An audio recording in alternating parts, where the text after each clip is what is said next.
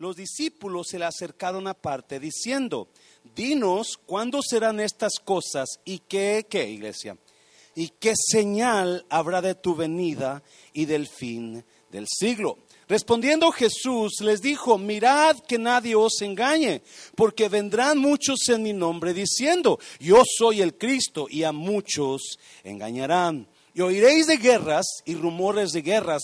Mirad que no os turbéis, porque es necesario que todo esto acontezca, pero aún no es el fin, porque se levantará nación contra nación y reino contra reino, y habrá que pestes, ¿qué más?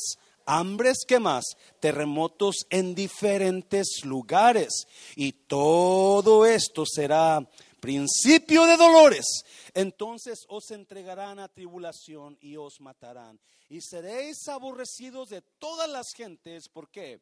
Por causa de mi nombre.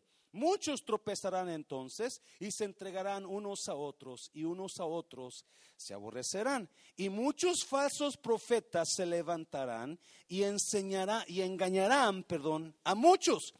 Ah, mira el 12. Y por haberse multiplicado la maldad, el amor de muchos se enfriará. Mas el que persevere hasta el fin, ¿qué pasa? Ese, ¿quién va a ser salvo? el que persevere, el que esté firme, el que esté fiel. Amén, iglesia. Vamos a orar. Padre, bendigo tu palabra. Señor, gracias por esta tarde. Espíritu Santo, toma control de estos minutos que nos quedan y usted ministrenos de acuerdo a tu poder en el nombre de Jesús. ¿Cuántos dicen amén? Puede tomar su lugar. Bueno, quizás usted está atento a lo que está pasando en el mundo. Hay muchas cosas pasando muy fuertes y como su pastor que le ama, no quiero dejar de pasar esta oportunidad sin darle un poco de palabras sobre lo que está pasando. Lo que está pasando es mi responsabilidad recordarle a usted que Cristo viene pronto. Él viene, a veces se nos olvida, amén iglesia. ¿Sabía usted que Cristo ya viene? el Señor ya viene y a veces nosotros no lo creemos y vivimos la vida como si nunca va a venir. Por eso vivimos como vivimos. Amén. Usted y yo debemos de vivir la vida como si Cristo viniera ya. Como si fuera el último día que estamos viviendo. Amén, iglesia. El creyente debe tener esa mentalidad. Vivir la vida como si este fuera el último día que yo voy a vivirla y mañana voy a estar delante de mi Creador. ¿Mm? So, vamos a hablar un poquito de las señales. Los discípulos le preguntaron, dinos qué señales va a haber antes del fin del mundo, del fin del siglo. Quiero hablar un poquito sobre exactamente lo que está pasando hoy, nada menos hoy. Porque es increíble lo que está pasando de acuerdo a la profecía bíblica. Por si usted no sabe, ah, Dios nos dejó un montón de profecías de hablando sobre lo que va a pasar a través de los tiempos de la vida. Dios nos dejó un montón de guianza, de señales y de profecías donde Él nos dijo, esto va a pasar y cuando esto pase, ten cuidado porque esto sigue y esto sigue. So, esta tarde quiero hablar un poquito sobre eso. No quiero meterle miedo, quiero, quiero meterle amor de Dios en usted. Se lo voy a repetir. Mi propósito de hablar de esto no es meter miedo en usted, sino infundir amor hacia Dios en su corazón. Amén, iglesia. La profecía bíblica es muy difícil de enseñar, por eso no mucha gente se mete a estos rumbos, porque es muy difícil, porque tienes que tener conocimiento de la Biblia y tienes que saber más o menos qué es lo que las diferentes personas piensan especialmente cuando hay profecías bíblicas donde hay un poco de controversia. Jesús se sienta con sus discípulos y les habla y les dice, Mateo 24, las señales de los últimos tiempos. Y les comienza a decir lo que va a pasar. Otra vez, la importancia de traer palabra profética al pueblo es para enamorarnos más de Dios es para que usted y yo nos agarremos más de Dios. No es para infundir temor, no es para controversia, no es para que ah, digamos aquel no sabe que es, no, no, no, es para que usted y yo digamos, OMG, Cristo ya viene, amén iglesia. Dígale a alguien, ¿sabías que Cristo viene? Voltea, dígale a él, Cristo ya viene hermano, Cristo ya viene. ¿Cómo está usted en esta tarde? So vamos a mirar un poquito sobre lo que está pasando en Rusia. ¿Qué le parece? ¿Sí? Vamos a ir a Ezequiel. Hay cuatro cosas que le quiero hablar, cuatro señales que a mí me dicen, ten cuidado, José Luis, porque Cristo viene. Cuatro señales que están pasando ahora ya, ahora mismo, que están pasando ahora, que me dicen Cristo ya viene muy pronto. Y la primera señal que le quiero dar es, es está en Ezequiel 38, 1 al 9. Y dice, y vino a mí la palabra del Señor diciendo, Hijo de hombre, pon tu rostro hacia dónde? Hacia Gog, de la tierra de Magog, príncipe de Ros, Mesec y Tubal y profetiza contra él. Note que esta versión es la Biblia de las Américas, so quizás está un poquito diferente de la Reina Valera. Aquí la Biblia de las Américas le agrega el nombre Ros. versículo 2, hijo de hombre, Vete para dos, mi hijo, por favor. Pon tu rostro hacia dónde otra vez? Hacia Gog, de la tierra de Magog, príncipe de Ros, Mesec y Tubal, y profetiza contra él. Príncipe de Ros, Mesec y Tubal, y profetiza contra él, contra Gog, versículo 3. Y di, así dice el Señor Dios, he aquí, estoy contra ti, oh Gog, príncipe de Ros, Mesec y Tubal, versículo 4 te haré dar vuelta, pondré garfios en tus quijadas y te sacaré con todo tu ejército, caballos y jinetes, todos ellos bien equipados, una gran compañía con pavés y escudo, todos ellos empuñando espada, versículo 5, Persia, Etiopía y Fut con ellos, todos con escudo y yelmo. Note que este Gog tiene más aliados. Uno de ellos es Persia, otro es Fud, es Gog, es Magog, perdón, y Etiopía, versículo 6. Y vienen más. Disponte y prepárate. Gomer con todas sus tropas, Bet Togarma de las partes remotas del norte, con todas sus tropas, muchos pueblos están contigo. Ahí vienen dos personas más, versículo 7. Disponte y prepárate tú y toda la multitud que se ha reunido alrededor tuyo y sé para ellos guarda, versículo 8. Al cabo de muchos días recibirás órdenes. Al fin de los que, al fin de los años vendrás a la tierra recuperada de la espada, cuyos habitantes han sido recogidos de dónde? De muchas naciones en los montes de donde? De Israel, que habían sido una desolación continua. Este pueblo fue sacado de entre dónde? Las naciones y habitan seguros todos ellos, versículo 9. Tú subirás y vendrás como una tempestad serás como una nube que cubre la tierra, tú y todas tus tropas y muchos pueblos contigo. No, vamos a ir al 15, versículo 15. Vendrás de tu lugar, de las regiones de dónde? Del norte, tú y muchos pueblos otra vez contigo, todos ellos a caballo, gran multitud y poderoso ejército. No, Dios le está hablando al profeta Ezequiel y le está hablando de un movimiento que va a haber en los últimos tiempos. Dios le está diciendo, profetiza contra Gog, hijo de hombre. Gog es un hombre, no es una ciudad, no es un país, es un ser humano, es una persona, es un líder. Este personaje, Gog, gobierna sobre varios lugares o tiene control o tiene ah, convenios con diferentes lugares. Y Ezequiel está hablando, Dios le está hablando a Ezequiel y le dice perfectamente, profetiza dile, yo estoy contra ti, oh Gog yo estoy contra ti.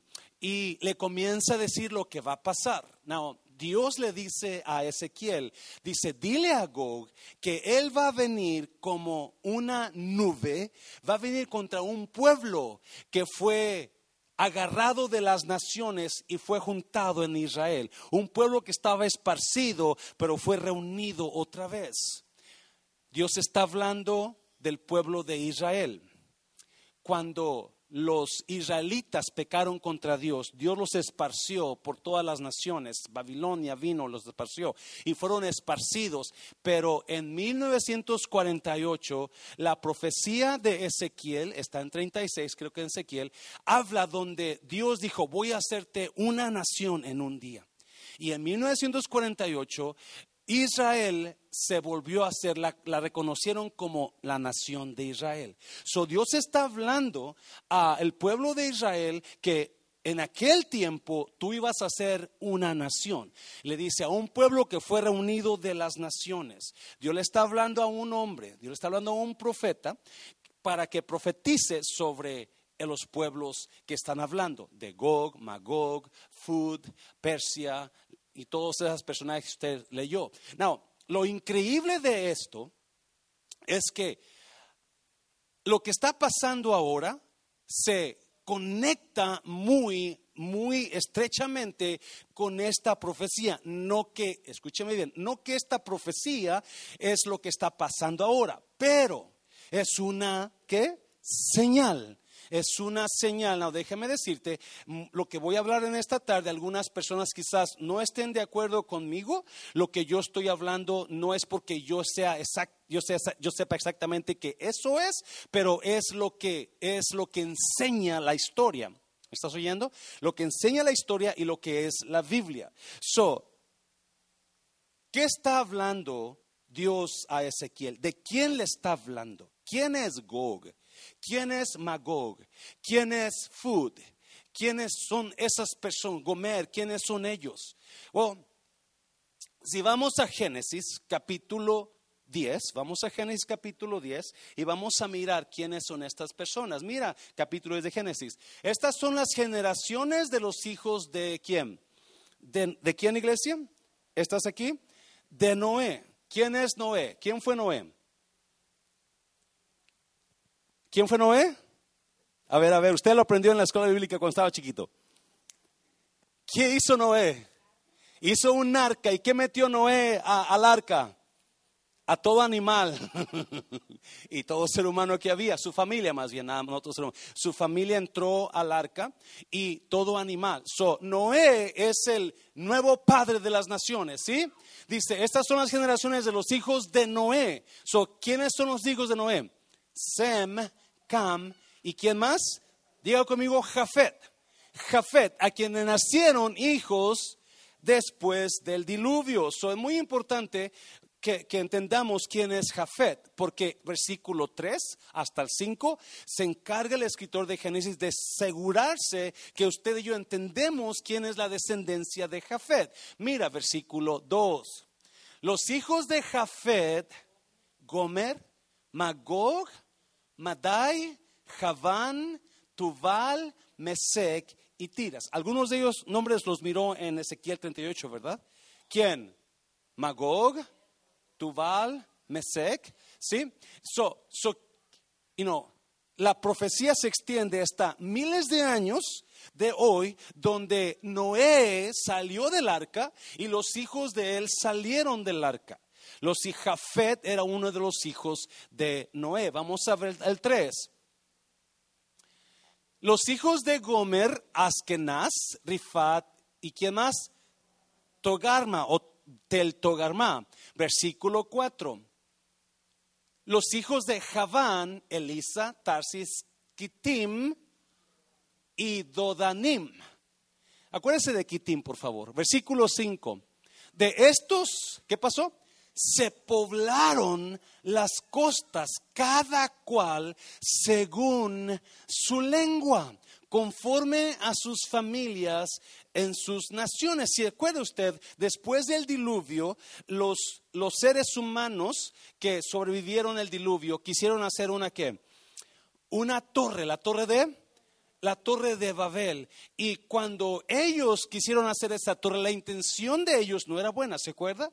La intención de ellos era llegar al cielo, hacerse poderosos. So Dios les trajo, ¿qué se llama la palabra Babel? Los confundió, porque en aquel tiempo todo mundo hablaba español, ¿sí? No, ¿verdad? Todo, todo, el mundo hablaba una sola lengua. So, cuando Dios trajo la confusión, Babel significa confusión. So, cuando Dios trajo confusión a la tierra, entonces los pueblos se esparcieron. Imagínense, you know, diez mil personas hablando un solo día. El siguiente día se levantan y todos hablando en mexicano, todos hablando en, chino, todos hablando en japonés. So, todos comenzaron a buscar a ver si quién le hablaba, quién, quién conocía, quién que, que, hables mi lenguaje. so, se juntaron todos de acuerdo al idioma que les quedó a ellos. ¿Es? Pero todos ellos, todos estos eran descendientes de quién? De Jafet. Jafet era el tercer hijo de Noé, acuérdese. Jafet es el tercer hijo de Noé y capítulos 10 ah, del, 1 al 5 se encarga el escritor de decirnos quién es Jafet y quiénes son sus descendientes. Now, ¿qué significa Jafet? Porque usted leyó el versículo 5, dice que de estos se poblaron las costas. Se poblaron las costas. So, ¿qué significa el nombre de Jafet? Creo que ahí lo puse, mija lo puse. El nombre de Jafet es, significa qué? Expandir. El nombre de Jafet es, you know, to enlarge, to get bigger, ser el más grande, expanderte, crecer. Eso significa Jafet.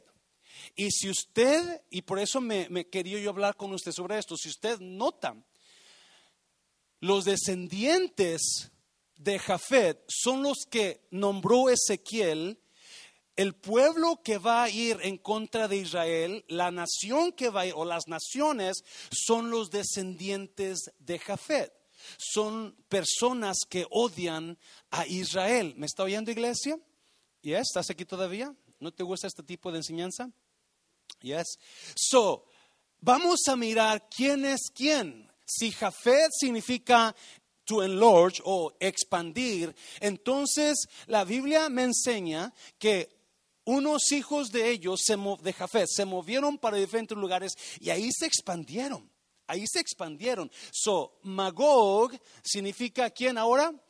Ahora es Mongolia. Magog es Mongolia. Esa es la traducción. Así como antes se cambiaban los nombres de personas, ahora también los nombres antiguos se han modernizado. Algunos han guardado su nombre, pero muchos cambiaron el nombre. ¿De quién está hablando Dios en Ezequiel 38?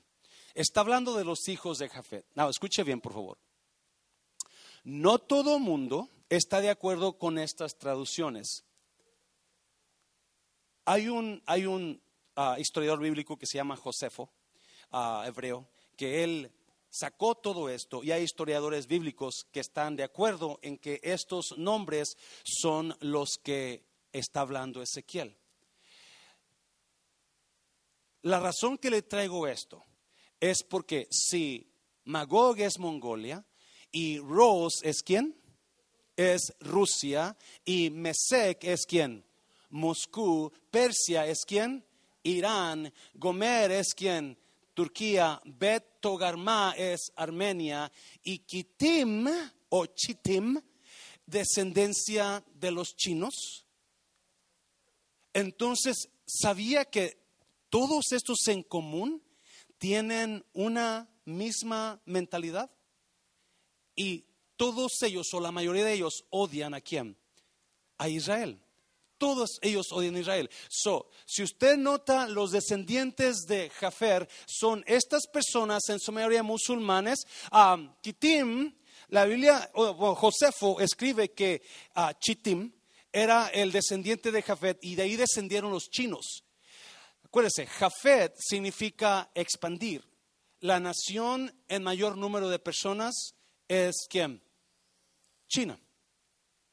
China. Ellos tienen el mayor número de personas, en, hablando en número. So, todos ellos son descendientes de Jafet.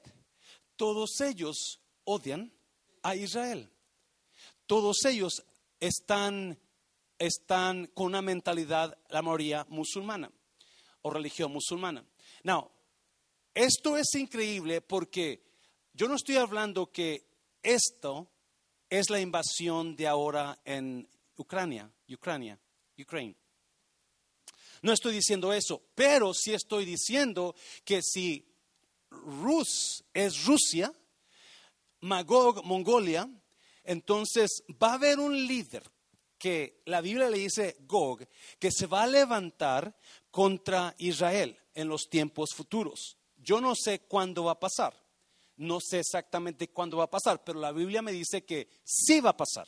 La Biblia me dice que va a venir un rey, un hombre, un líder, y con él va a traer a muchos aliados. Y si usted está escuchando las noticias, you know, el gobernante, uno de los gobernantes de Rusia acaba de decir, si se suelta la tercera guerra mundial, no sé si usted lo leyó o lo escuchó, va a haber bombas atómicas, va a haber guerra totalmente desastrosa. China está hablando ahorita con Estados Unidos para levantar sanciones contra Rusia porque los chinos y Rusia son muy amigos. Tienen una, un acuerdo. Rusia le acaba de abrir, más bien China le acaba de abrir las puertas a Rusia para que se mueva el trigo de arriba para abajo porque tienen convenio. Los chinos no están de acuerdo en las sanciones que el mundo le está poniendo a Rusia. Entonces, si eso es cierto, iglesia, si eso es verdad, entonces Cristo ya viene. Ah, gracias por esos dos amenes.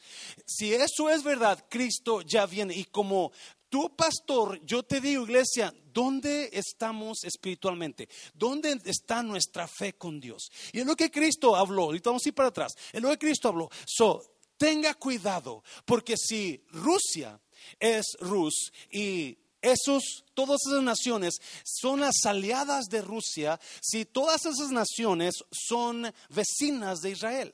La mayoría son vecinas de Israel. Y usted está mirando, la mayoría de ellas ahora, en el día de hoy, odian especialmente Irán. Irán hace unos años atrás dijo, queremos desaparecer del mapa a Israel. ¿Alguien se acuerda de eso?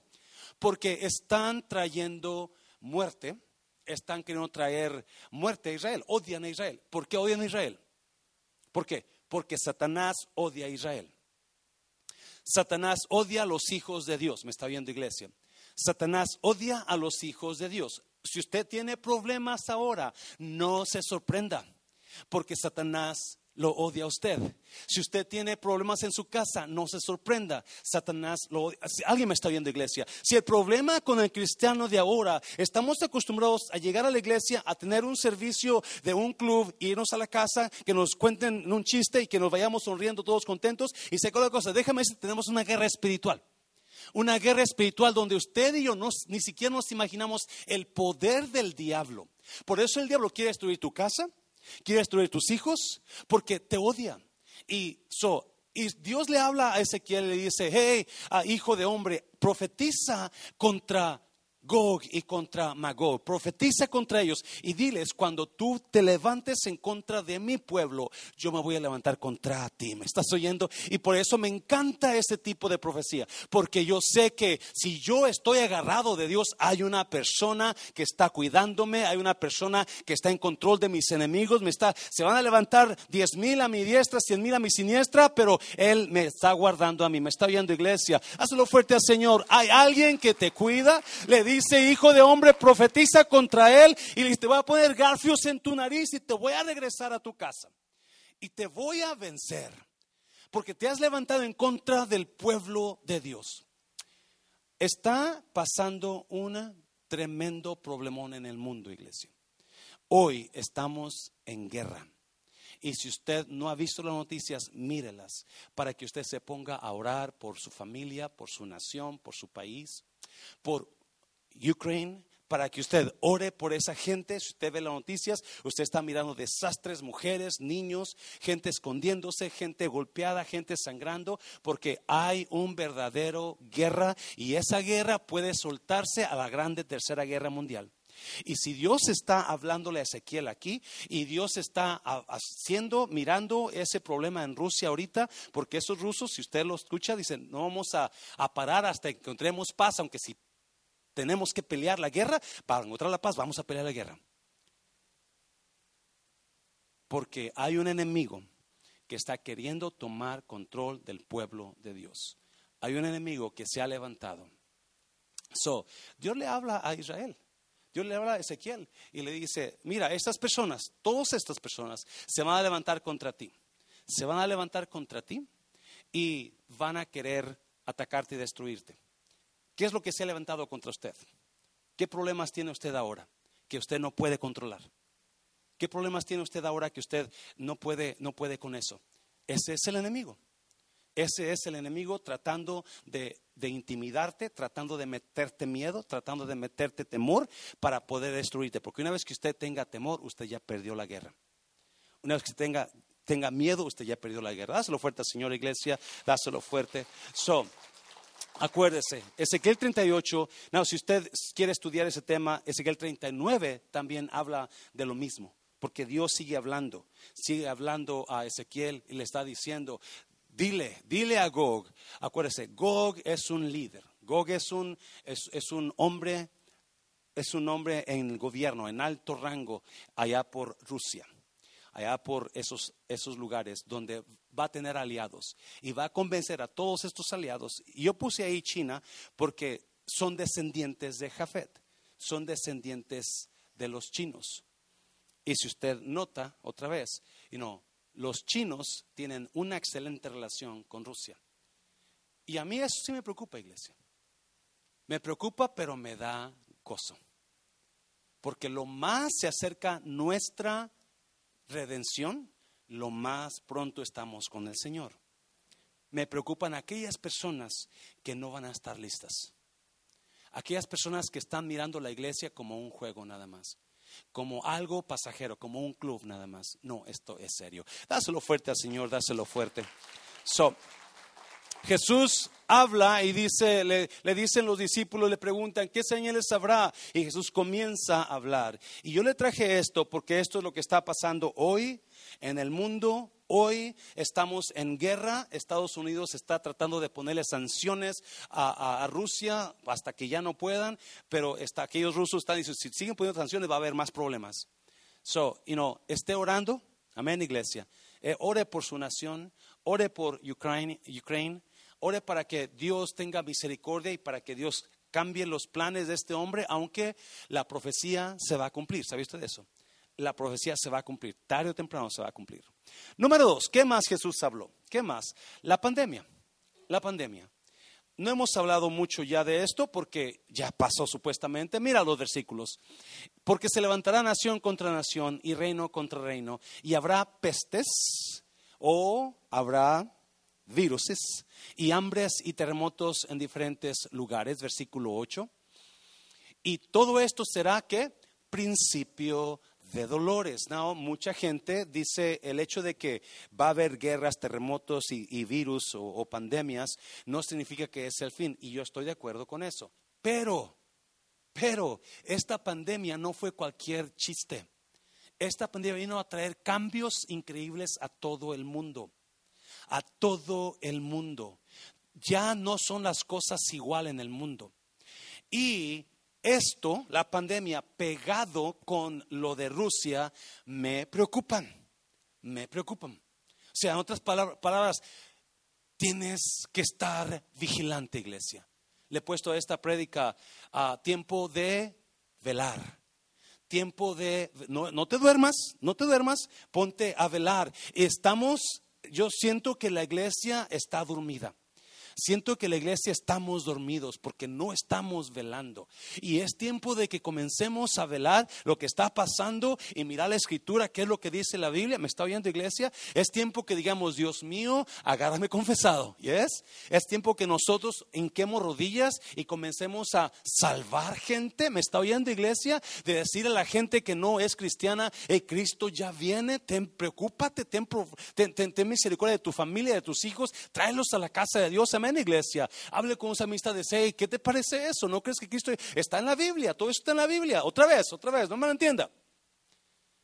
La profecía en Ezequiel 38 supuestamente es para los últimos tiempos. ¿Estamos en los últimos tiempos ahora? Sí. I mean, no sabemos en cuál último tiempo, en qué nivel, porque hay antes de la tribulación, medio tribulación, después de la tribulación. Esos son los tiempos que hablamos en los cristianos, ¿verdad? No sabemos cuándo exactamente va a pasar. Pero sí sabemos hoy que lo que se habló hace más de dos mil años, Dios le dijo a Ezequiel, las mismas naciones están envueltas ahorita. China, Rusia, Irán, están envueltas. Las mismas naciones que usted miró ahí están envueltas ahora y, estamos mencionando y la escuchamos todos los días, especialmente Rusia, especialmente China. Estamos escuchando todos los días cómo están ellos tratando de meter guerra. Presidente Trump o expresidente Trump acaba de hablar y, dijo, China está levantándose contra Corea. Quiere, quiere atacar a Corea. Obviamente hay política ahí metida porque es la política, pero usted sabe que sí, los chinos quieren atacar a Corea. Piensan que este es el tiempo correcto, piensan que este es el momento, así como Vladimir Putin pensó que este es el momento y está haciendo lo que él quiere hacer. La profecía se está desarrollando. ¿Será esta la profecía de Ezequiel? Quizás no, pero son una señal. Son señales que están escritas bíblicamente, que están pasando ahora en mi tiempo, en su tiempo. Y la pandemia acaba de estar, es más, todavía está la pandemia, ya tiene dos años y fracción la pandemia y no se ha ido, todavía hay problemas, quizás no tan fuertes, pero Jesús lo dijo. Y iglesia, usted y yo necesitamos meternos a buscar a Dios. Necesitamos metemos a, amar a Dios, a buscar al Señor, a buscar al perdido, decirle, Cristo ya viene, Cristo. Amén, iglesia. ¿Alguien está aquí todavía? Vamos a despertar de nuestro sueño y vamos a comenzar a hablarle a las almas de Cristo. Dáselo fuerte al Señor, iglesia, dáselo fuerte. Número tres, número, número tres, rápidamente. El odio hacia lo bueno. Jesús habló de un odia, odio contra él en el mundo. Mira, versículo 9. Ah, Entonces os entregarán a tribulación y os matarán y seréis aborrecidos de todas las gentes. ¿Por qué?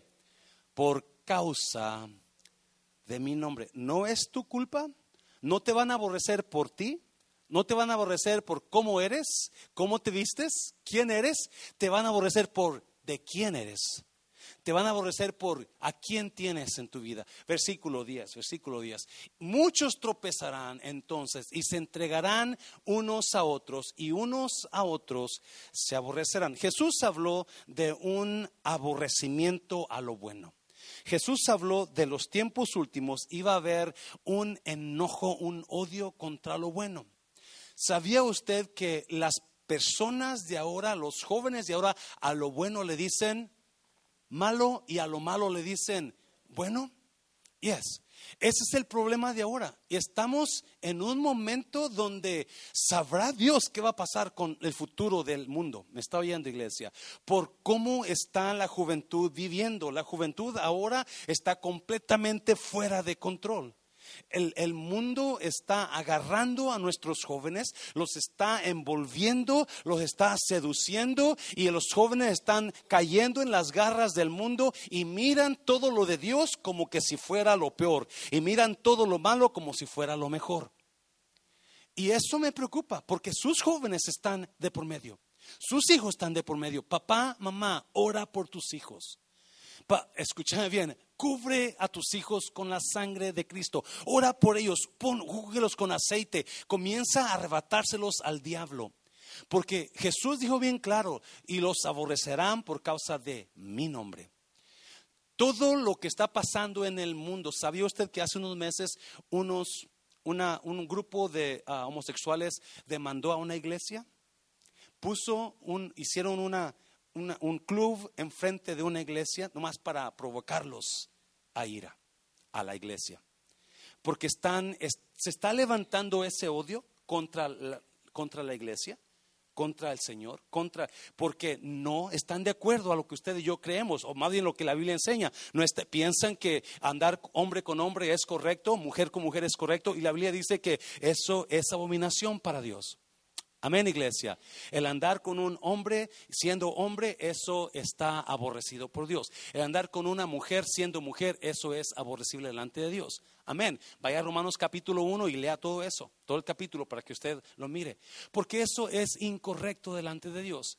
La la, la increíble altivez de los jóvenes de ahora, la increíble ah, falta de miedo a la autoridad, la desobediencia está increíble. Y eso es el mundo de ahora. ¿Aquí estás aquí, iglesia? ¿Estás aquí? ¿Todavía estás aquí? ¿Yes? Y eso es el mundo de ahora. Estamos mirando el mundo caerse en un abismo y se va cayendo y se va cayendo. Y Jesús habló de eso. Jesús habló de lo bueno, le van a decir malo, lo malo, bueno. ¿Cómo está usted? ¿Cómo está su corazón con Dios? ¿Cómo está su, con tanta cosa que está mirando? ¿Usted está agarrado de Dios? Porque mi punto favorito es el último. Número cuatro, ya termino con esto. Corazones fríos. Ah, déjame un segundo aquí. Mira el versículo, Mateo 24, 12 y 13. Y por haberse multiplicado la maldad, el amor de muchos se enfriará. ¡Wow! El amor de muchos se enfriará. Versículo 13.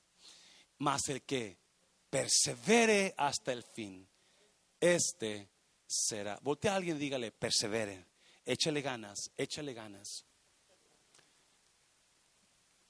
Y por haberse multiplicado la maldad, el amor de muchos. No, escuche bien, por favor.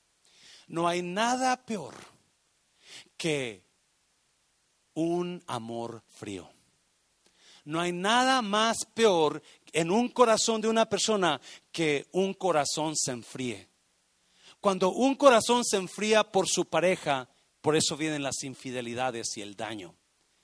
Cuando un corazón se enfría, no importa qué digas, ese corazón no va a reaccionar. ¿Me está oyendo iglesia? Cuando un corazón está frío, no importa qué hagas, ese corazón no va a reaccionar. Un corazón frío es peor que ataque del diablo contra ti. Te lo voy a repetir. Un corazón frío es peor que el ataque del diablo contra ti. Yo estaba escuchando al, líder de, no estaba leyendo, no, al líder de Ucrania, Ucrania, y estaba él diciendo, dice, en estos tiempos de ataque es cuando la nación de Ucrania se ha unido más que nunca. Dice, ustedes son unos campeones porque ustedes ahora en medio de tanto dolor estamos más unidos que nunca. Cuando hay ataque, y si usted tiene tiempo aquí, cuando hay más ataque es cuando viene la unidad porque estamos juntos resistiendo al ataque. Pero cuando hay un corazón frío, es peor que si hubiera un montón de ataque. Cuando hay un corazón frío, no te importa nada. Cómo está tu vida, no te importa cómo está tu pareja, no te importa qué daño le vas a causar, no te importa si vas a dañar a tus padres, ese corazón frío. Está frío y no te importa nada. No, cuando está un corazón frío, no te importa si vienes a la iglesia o no vienes a la iglesia, no te importa cómo están los demás, no te importa nada porque tu corazón está frío. Y déjame decirte, yo me sentaba con un pastor la semana pasada, lo invité a comer al refrán, y hablábamos y me decía, pastor, las iglesias están vacías. Las iglesias, la 50% de la gente se fue de la iglesia y ya no regresó. Y yo le decía, allá en su, en su, en su pueblo, pastor, dijo, no, en todas partes, yo visito varios lugares. En todas partes que voy, la gente ya no está yendo a la iglesia. Escúchame bien, iglesia. Jesús habló de un enfriamiento de amor a la iglesia. Cuando hay un corazón frío, todo lo ves mal en lugar de decir, vamos a echarle ganas. Cuando hay un corazón frío, todos hacen lo malo menos tú. Cuando hay un corazón frío, no te importa si la cosa sigue bien o no, no sigue bien. Porque lo peor que te puede pasar es que tu corazón se enfríe. Lo peor que te puede pasar es que tu corazón ya no tenga ese, ese amor. Cuando está un corazón frío, tus alabanzas no tienen ningún sabor. Porque no sientes, no hay esa pasión, no hay ese amor. Y Jesús dijo, y por haberse multiplicado la maldad, el amor de muchos. Y hay tanta gente que tu corazón se está congelando. Y no por la nevada que cayó la semana pasada pero porque ya no te toca los cantos, ya no te toca el Señor, ya no te toca la palabra, ya no tienes pasión por servirle, estás enfriándote, estás enfriándote, eh, batallamos, usted mira aquí la mano Betty la mano Oliva cada domingo, eh, necesitamos ayuda acá, necesitamos ayuda allá, y, y pregúnteme cuánta gente ayuda, porque ya tu corazón se enfrió, tu corazón se enfrió. Y Jesús dijo, esa va a ser una gran señal de los últimos tiempos cuando el corazón, el amor de muchos se va a enfriar. Lo estamos mirando. We're seeing it every day. Cuando no hay amor, nada lo haces bien. Porque lo haces al y se va. Porque no le pones pasión no le pones, no te interesa. Y hay tanta, escúchame bien iglesia, por favor, hay tantos de nosotros que estamos batallando con eso. Si somos sinceros, estamos batallando con ese amor que ya no siento lo que sentía, ya no quiero. Déjame decirte que la fe no es por sentir lo que sientes, ¿me estás oyendo? La fe es por lo que tú crees que Jesús hizo por ti en la cruz y tú te vas a agarrar de la cruz. Lo más importante para si tu corazón se está enfriando, yo te digo, regrese, agárrate de Dios y comienza a conectarte con Dios otra. Comienza, decía el salmista, vamos a regresar a los caminos antiguos, a las sendas antiguas. Amén, iglesia. Qué bonito aquellos días cuando tu pasión estaba 100% por Dios cuando tu pasión estaba en tu corazón, tú querías, tú amabas la iglesia, no querías fallar ni un día, no querías porque estaba, ese corazón estaba palpitando por estar en la casa de Dios. Una vez yo le dije, ya le he dicho muchas veces, una vez alguien me pidió un favor y yo iba a la iglesia miércoles en la noche, viernes en la noche, sábado en la noche, domingo en la mañana a las 9 de la mañana, a domingo en la mañana a las 11 de la mañana y domingo a las 6 de la tarde. Y ahí estaba los cinco servicios cada semana sin carro sin carro. Tomé que tomar el autobús de mi apartamento en North Dallas irme al centro de Dallas para llegar al centro, tomar autobús a Oak Cliff, y eso en miércoles y viernes, porque no tenía carro, y regresarme igualmente, llegaba a medianoche a mi casa, porque había una pasión, había una pasión, y llegaba a mi casa corriendo. Y llegaba, y una vez una persona me dijo, ¿sabe qué? Me ayuda en un servicio en la noche, me ayuda a moverme, no sé qué le iba a hacer. Y yo por no decirle que no, le dije que sí, pero me dolió tanto no ir a buscar a Dios. Ya había ido en la mañana, a la escuela dominical y al servicio. Pero el hecho de que perdí el domingo en la noche y comencé a llorar. Y me acuerdo que comencé a llorar. Y decía, tengo que ir hasta el miércoles, tengo que esperarme hasta el miércoles porque la pasión estaba ahí. Pero estoy mirando desafortunadamente, y como le digo, ese pastor me lo dijo, en todas las iglesias, pastor, es lo mismo. La pasión se está yendo. La pasión se está yendo, el amor de muchos se enfriará. Por eso ya no hacemos lo que ya no hablamos de Cristo porque estamos fríos.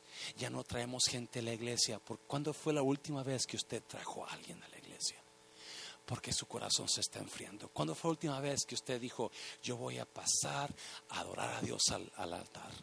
Porque su corazón está, no es, porque yo le aseguro, yo le aseguro que si usted le hace el intento de adorar a Dios de corazón, usted va a recibir de Dios. ¿Me está oyendo, iglesia? ¿Cuándo fue la última vez que usted se metió a buscar a Dios solito, solita en su cuarto y comenzar a escuchar alabanzas y orar al Señor y, y meterse con Dios? Usted por usted.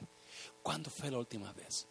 ¿Cuándo fue la última vez que usted oró por su pareja y oró por él? ¿Cuándo fue la última vez que usted como familia se juntó y comenzaron a hablar de Cristo y comenzaron a orar y, y comenzaron a planear? ¿Cuándo fue la última vez? Porque el amor se está enfriando. Y ten cuidado, iglesia. Ten cuidado. ¿Cuándo fue la última vez que usted le sirvió al Señor y dijo, gracias Dios porque le estoy sirviendo? ¿Cuándo fue la última vez que usted le diezmó a Dios y dijo, Dios, gracias porque tú me das la fuerza para trabajar? Aquí está lo que, lo que, con mi corazón. ¿Cuándo fue la última vez que usted le, se gozó diezmando? Porque cuando el corazón se enfría, todo lo vemos mal. Hay quejas en lugar de soluciones. No queremos hacer lo que hacíamos antes. Ya no queremos ir a la iglesia como antes. Aquí estamos. Pero no queremos estar. Allá por Apocalipsis. Dios le habla a una iglesia. A Éfeso dice, tú sirves mucho, tú trabajas mucho, eres excelente, Éfeso, tus pastores son excelentes, pero tengo una cosa contra ti, que has perdido tu primer amor. Y en esta noche yo te digo, iglesia, ¿cómo está tu corazón para Dios? ¿Se está enfriando? Ya no es lo mismo cuando comenzaste. Ya no, ya no te apasiona, ya no te apasiona venir como antes, ya no te apasiona sonreír, ya no sonríes como antes. Ya, ya, ya antes amabas a toda la gente cuando te convertiste a Cristo, alguien se acuerda, tú amabas a todo mundo, todo mundo te caía bien, todo mundo, y ahora veas a todo mundo y a todo mundo le, le, tienes, le tienes recelo, les das la vuelta. Enamórame, dice Señor,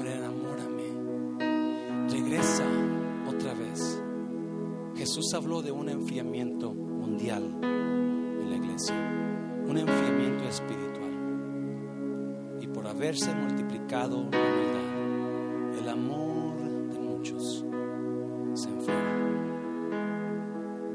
Cuando el amor se enfría, todo se muere. Cuando el amor se enfría, todo se cae. Cuando el amor se enfría, no hacemos las cosas por amor, hacemos porque tenemos que. Cuando el amor se enfría, se empieza a acabar nuestra emoción por Dios. ¿Cuál es la solución?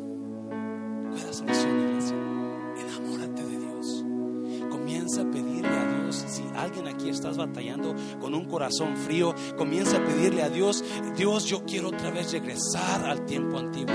Yo quiero volver a amarte. Yo quiero volver a sentir esa pasión. Yo quiero volver a sentir tu toque. Yo quiero volver a sentir ese, ese, amor por ti, ese amor por tu palabra. ¿Alguien me está oyendo, iglesia? Comienza a regresar a los tiempos antiguos. Jesús habló. Yo le traje cuatro señales. Porque me, sí me impacta y me preocupa lo que está pasando en Rusia